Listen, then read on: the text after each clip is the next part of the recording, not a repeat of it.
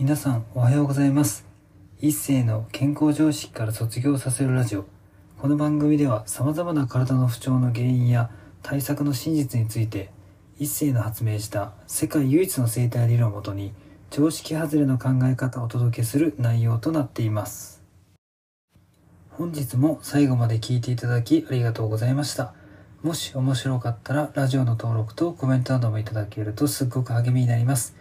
お知り合いの方にもこのラジオを紹介していただけるとすごく嬉しいです。皆さんにとって健康で楽しい一日になりますように。本日のテーマは、許すという言葉の体にとっての危険性とはについてお話していきたいと思います。結構ね、仏教とか、まあ僕もね、いろんな般若心経を読んだりとか、宗教的なことを勉強してたことがね、あったんですけども、まあ自分がね、された嫌なことはまあ水に流して、自分がね与えた恩とかはまあえっと人から与えてもらった恩はね、まあ、一生石に刻むぐらい覚えておきなさいとか、まあ、とにかくね悪いこととか嫌なことは水に流して許しましょうってねよく習うというか、まあ、聞いたことみんな絶対あると思うんです。ただ頭の中でどんだけ許して流せたとしてもあの体にはね絶対残ってます、まあ、嫌なことは全部ね名前を付けて保存で記憶されてます、まあ、なので、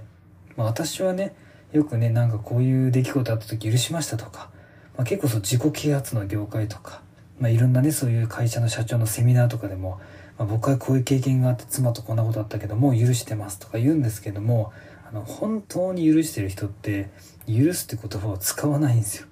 あ、そんなことあったっけって言って本当に全く思い出せないぐらい、もう感情的にも記憶的にもなくなってるって状態。それが本当に体の中からも怒りも出してるし、頭の中でも全部生産して出してる人。そういう人は本当に許してると思います。だから許してる人は許すって言葉を使わないです。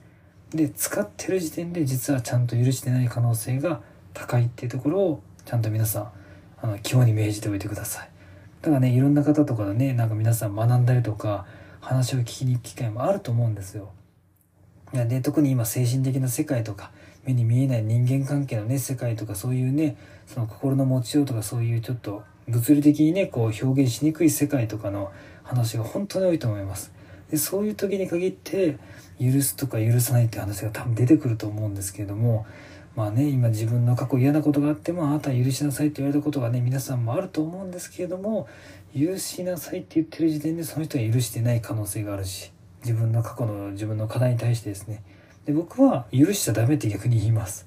あの許すんじゃなくてまず嫌なことを嫌ってまず言いましょうと。発散しましょうと。全部体の中から出し切りましょうと。それで体の中からちゃんと本音として出し尽くして体の表面に溜まってるストレスも全部出し尽くしたらもう許す許さない関係なくもう体から消えちゃってます。で消えちゃえば基本的にもう思い出すこともないし本当にそんなことあったかなで終わる話なのでだから許すっていう言葉を使ってる時点で僕は許してないってところ。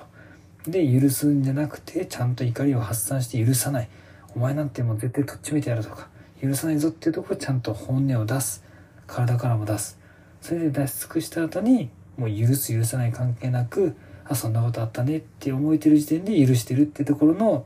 まあ順番というかステップがとても大事になっていくので是非ね皆さん許そうと思わずに許しちゃダメです。本音を出して怒りを発散して自分らしく素直に生きましょうで出し切った結果勝手に許すっていう境地である忘れたとか何も思わないっていう境地に至りますのでそのためにも許さないようにまずは自分の本音をガンガン出していくことをお勧めしたいと思います。